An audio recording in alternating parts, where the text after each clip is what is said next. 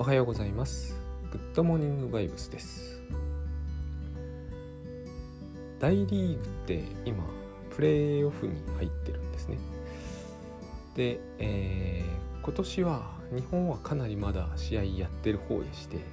大リーグとか確か560試合しかやらずにあっという間にシーズンが終わってしまってあっという間にプレーオフなんですよ。まあコロナでですけどね。で大リーグの試合って私あんまりこう熱心に見てる方ではないんですけどやっぱり野茂さんとかまあ一郎言うに及ばずですが最近ですと大谷翔平とかですね新しく入ってきたわけではないですけどもはや日本人選手がいるからまあ見るんですが守備位置がですねすごいんですよ。野球詳しくない方はもうちょっとはこれこの話すら分かりにくいかもなんですけど野球って大体今定位置というものがあって、えー、守備は、まあ、9人でするんですけれども、えー、守る方ボール取る方ですね。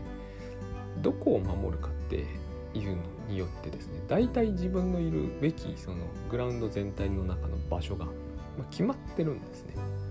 決まってるんですが別によくよく考えてみるとそこに決まりはないんですよ。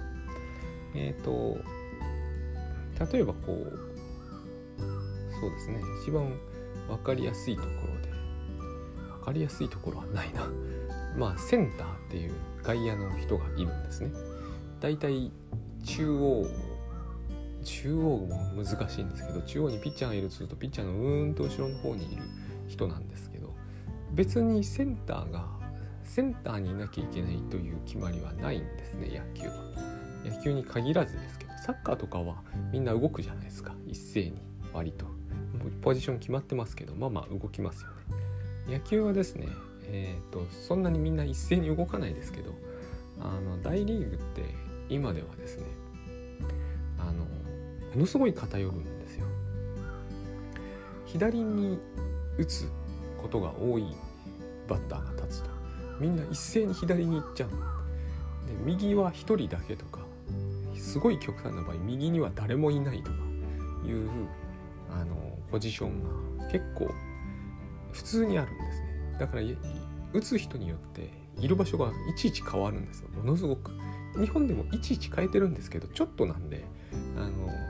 あんまり見慣れてない人には変わってるように見えないんですが大リーグの場合誰が見てもすぐ分かるほどめちゃくちゃ変わるんですねあのこういう言い方をすると分かんない人には申し訳ないんですけど12塁間の間に4人とかねいるんですよこれで誰が取るか 分かりにくくないのかなっていうつまりあのボール来た時に混乱しないのかなって思うんですけれどもそういうですねそのなんか守備練習みたいなあのごちゃっと同じところに人がいるんですね。えー、そうすると私なんかは日本人なのでいやこれだったらもうそのねあのいちいち引っ張らずにですね引っ張るって言うんですけどその左のバッターが一二塁間の方に思いっきり振って打つことを引っ張る言うんですけど引っ張るのやめてあの誰もいないところにちょこんと当てればいいじゃんと思うんですよね。思うんですけど基本それをする人はいないんですよ大リーグでは。あのそれでも、えー、自分が得意な方に強引に打って誰いっぱい人がいる間を無理やり抜いていくっていうのが、まあ、大リーグ的なわけですね。もうホームラン打っちゃえば関係ないですからね守備誰がどこにいようとですね上空飛んでって入っちゃうんで。でこのことをですね私が持ち出したのはですねえっ、ー、と要するに過去のデータなわけですよ。なぜその例えば大谷さんが打席に立つと。みんな一二塁の方に寄るんですけれども。それは大谷さんがですね打つ方向がほぼレフレフトっていうのかな。1ライトかな。一二塁方面に集中しているから、えー、そういう過去の打球がどっちに飛んでいるデータっていうのはものすごく大リーグまあ日本もそうですけどあってですね。もうビジュアルで全部徹底的に分かっているのであの徹底的に分析されているのでそっちにいるべきだと。だからみんなそっちに行くわけですね。で、えー、とはいえですねあの毎打席毎打席全く同じ打球が飛ぶことってないじゃないですか。だから、えー、結局どっちに飛ぶかなんてその時になってみないとわからない、まあ、極端に言うと、えー、大谷さんの気が急に変わってですね、え、ちょこんと当てて三塁方向に打つ可能性だってゼロじゃないですよねつまり過去のデータってこういうもんなんだなということをですねあの守備位置を見てるとむしろすごく感じるんですね。えーと、過去のデータはめちゃくちゃ参考にしてますけれども大リーグは。でも結局どっちに飛ぶかは分かんないわけですよね。そもそもあのホームランで上空飛んでっちゃうかもしれないのとあと三振するかもしれないから、えー、そもそも上空あのそもそもボール飛ばないかもしれませんよね。様々あります。で要するに同じ結果になる可能性は絶対にないから100%同じ打球が飛ぶことって絶対にないから、えー、毎度毎度実はですねどれほど守備位置を合理的に取り替えてみても、えー、確実にヒットを防ぐ方法とかはないんですよね。あのピッチャーはこれもデータを徹底的に分析しているからどこに投げれば大谷は打ちにくいかとかも全部、えー、数字で分析されてるわけですよね。ここに投げればあの12.6%しかヒットは出ないみたいな、まあ、そうは言ってもそこに投げても12.6%はヒット出る可能性あるんですが、えー、あともう一つはそういうことが分かっててもそこに投げられないというケースもあるんですが、まあ、まあまあそういう全てのことを勘案してみるとですねいやこれヒットすごい出る可能性狭められているわけですよ。どこに投げればヒット出ないかは分かってるしヒット出そうなところの方には守備がみんなごっちゃりいてあのホームラン打つのはまあ別としてもですねこれ論理的に言うとあの狙ったところに投げて、えー、大体想定した結果が出ればですねヒット全然出なくなりそうなもんなわけですね。ところが現実に見ていると、えー、そうは全然なってないわけですよ。あんまりこう調子のいい人の打率は結局高いままでヒットが激減したとかそういうことが起こってないんですね。で何よりも私があれを見ていて、えー、考えさせられるのはこれがあのちょっと私が最近グッドバイブスでよく考えるようになったことなんですがあの私たちは過去に起きたことを、えー、次も起きるイメージというのをすごく自然に自然にやるようになっていてえそうしないやつはバカだぐらいな勢いじゃないですか。あのつまりですね一二塁間にばっかり打つ人がいるのに、えー、三遊間の方に守備がいるというのはバカっぽいじゃないですか。考えようによっては。でも日本はそうなんですよ。守備位置をあんなに極端に動かさないんですね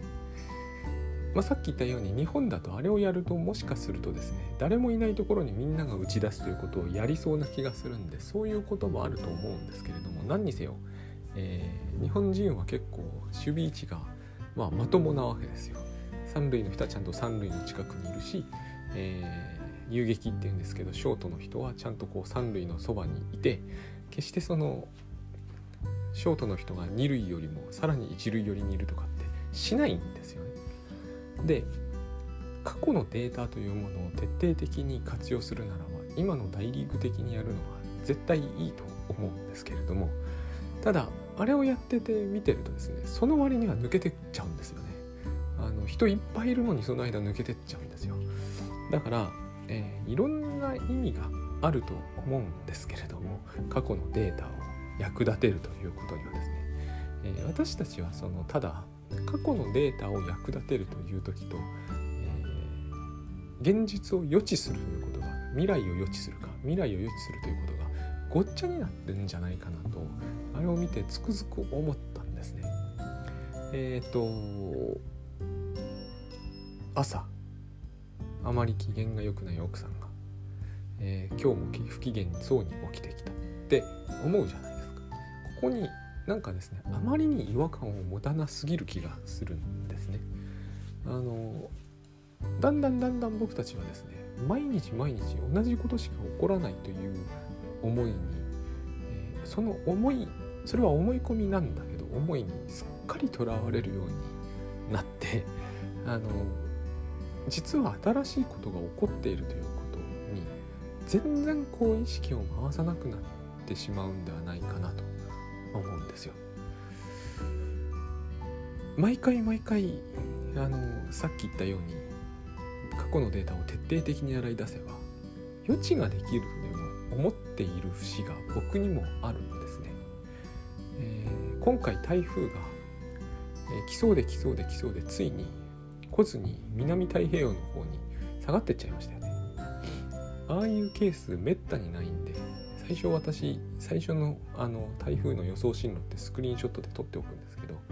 全然全く今回は間違ってるわけですよ。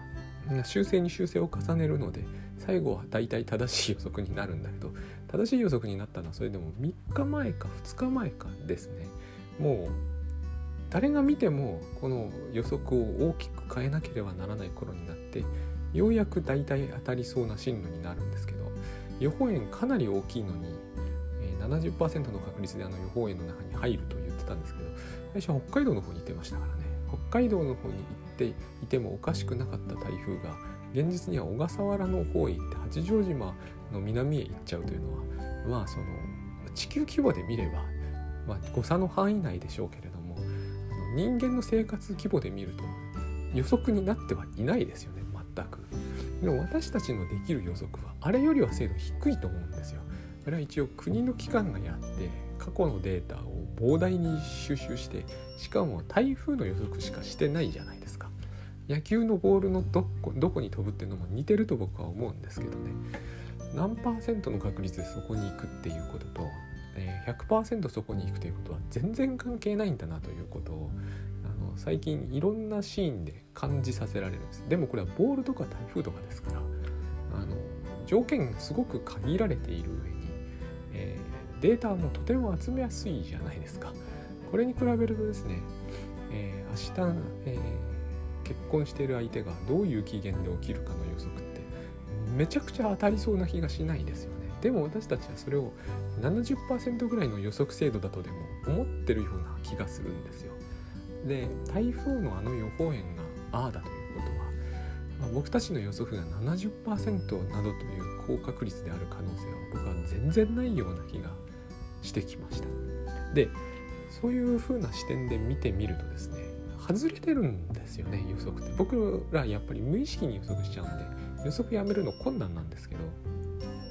だから予測しちゃってるのをいちいちこうつぶさに見てみるとですね予測っていうのは外れ続けているんですよ。私の最近のこう自分データを収集している限りにおいては。あの不機嫌といっても様々じゃないですかこの不機嫌を100段階ぐらいにしてみると当たらないんですよね当たらないんですよいろんなものが、えー、当たってないということを知るにつけてですねだんだんだんだん私のその未来に対する、えー、期待とか、えー、予想とかあの失望とかの意味が大きく揺らいでくるというのが最近僕の中でちょっとホットになってるんですね。あの予想にあまりにも外れていてこれを私はあまりにも信用していたのでだから期待ってできるんですよ。こうもめちゃくちゃ外れるとですね期待っていうことにの意味が大きく変わってきてですね、えー、外れる前提で期待するのと当たる前提で期待するのとでは話が全然違うんですね。で最近ちょっとふと気がついてですね、えー、倉園さんとやっている倉園慶三さんとやっているこうッドバイブスな人生相談という YouTube とかを見直してみたりしてるんですけどなるほど確かに非常にですね私とみんな同じなんですね。あの未来を勝手に予測してしかもその精度にすごく自信を持ってしまっている。例えばこう上司は私ばかりに仕事を振る。これって予測なんですよ。ね予測じゃなかったら過去そういうことがたくさんありました。今は分かりませんということであれば悩まなくていいじゃないですか。そういう話をしてるわけですけれども結局、えー、そういう話じゃないんですよこれは。やっぱり、えー、上司が私にばかり仕事を回してきます。今日もきっとそうするでしょうっていう話なんですよね。今日も明日も明後日も、えー、私は人の3倍も4倍も仕事をさせられています。どうしたらいいんでしょうっていうお話なんですよね。そうじゃなければあの意味ないじゃないですか。でこういうお話って実はよく聞くよなって思うんですよ。で全てその悩みには余地が入ってるっていうことがとても大事で。で、えー、悩み相談は是非お寄せいただきたいんであの今後もあの余地込み込みで是非お願いしたいと思うんですけど、えー、一つ私が最近すごく感じることなんですけどだいぶ昔にですね倉園さんがですね、えーと、そうきたかと考えるっていうあれはとても、えー、役に立つなと思ったんですね。えっ、ー、とついつい僕らはそれを、えー、想定していた気になってるんだけど想定してないわけではないんですが、えー、ほとんど想定はしてなかったというケースの方が実は多いんですね。不機嫌で起きてくるっていうのにもやっぱり様々ありまして例えば昨日はあの僕は寒いとは感じなかったので窓を開けてたんですけどこの寒いのになぜ窓を開けているっていうふうに言ったんですね。で私はその時はっと思ってですねあの不機嫌に起きてくるだけだとこの予測が当たった気になるんですけど私は全く予測できてなかったからそうきたかと思ったんですよ。思ってみることにしたんです。そうするとなるほどこれはですね、えーと、新しい事象だなと思った。これを新しいと捉えるか、えーと、過去のデータに沿った行動だと捉えるかは、えー、どうでもいいことのようなんですけれども私の心理状態にはかなり違った影響を与えまして新しい事象なんですよ要するにそのようなことを今まで聞いた記憶がしないのでで新しい事象ということはですねそこにまあいろんな難しさを含みますがいろんな可能性も含みますよね。えー、今までとは全く違う話をされているわけですから、えーと、今までとは全く違う展開もあり得るわけじゃないですか。このように僕らは考えないんですよ。え、ー、とあまた不機嫌に起きてきて嫌だなとかって思うじゃないですか。この「また」がすごく問題なんですよね。え、ー、とこの「また」って思うとですね窓を閉めたりして、えー、と対応してもあんまりその機嫌治んないんだろうなとかって思うじゃないですかこのように思うことはとても自然なようですけど当たってないんですよ。予測が外れてるんだから。このように今の予測が外れてるということを、えー、受け入れられないという方多分実はいっぱいいるんじゃないかと思います。僕もなかなか受け入れられないんですよ。だから、えー、ついまたかよと思って。だからまた同じことをしてもまた同じことの繰り返しだと思うんだけれども、えーと、最近その打球とか台風のことを考えたんで、えー、これは新しい事象だと思う部分も大きくあったんですね。新しい事象なんでね確かに。でああそうかと思そうかと言って窓を閉めた。でそしたらめちゃくちゃ機嫌良くなったんですよ。これは私の予想を最初から完全に超えてました。つまりですねえっ、ー、と分かってないくせに分かってると思うことは何て言うんですかねいろんな出来事についてあの自分で自分の首を絞める結果になるわけですよ。あの台風とか打球とかですら見ていてよく分かんなくなってくるんですね。予測が当たってるのか当たってないのか。大谷さんは確かに12塁間に打つんですよ。データ通りなんですね。ところが問題はそこから先なんです。私が思うにね。抜けてっちゃうんですよ。ヒットになるんですよ。それって予測をした意味ないと思いません？1、2塁間に来るであろう。だから1、2塁間にいっぱい人を配置しよう。1、2塁間に来たヒットが出たってダメじゃないですか。でも私はこういうふうに現実はなってるに違いないと思うんですね。予測できているということがですねあのどの程度かは難しいんですけどでも予測できてないんですよね結局は。この意味はですね伝わりにくいと思うんです。細かく見れば予測できていないという程度の話なんですけど程度のと言っても、えー、予測が外されているということがすごく大事なんですよ。過去のデータを参考にして行動するのは僕らやむを得ないと思うんですね。そういう生物だから。でもあのやむを得ないんだけれども現実にはそんなことはやれてないので極力当てにしない方がいいという面も多分にあるんですよ。で、えー、とこの「またかよ」と思った時は何かを、えー、間違ってると思う方がいいと思います。またってことは多分一個も起きてないんじゃないかなと。最近ようやく本当にそう思えるようになってきました。見えにくいんですけどね。新しい事象なんだということは。似てるから。多分過去のデータというのはそういうことなんですよね。似てるだけなんですよ。似てると同じは全然違うじゃないですか。うん。あのー、例えば満月で明るいのと沈みそうな太陽が似てるとかいうことはできますけど同じとは絶対に言えない話ですよね。太陽と月は全然違いますからね。似てるというのと同じというのは全然違うと思うんですよ。で私たち過去のデータを収集するの好きですがえー、私なんかタスクシュートつけてるんだからよいかにも好きですが、似てるんですよ事象は。確かに。でも似てるだけなんですよ。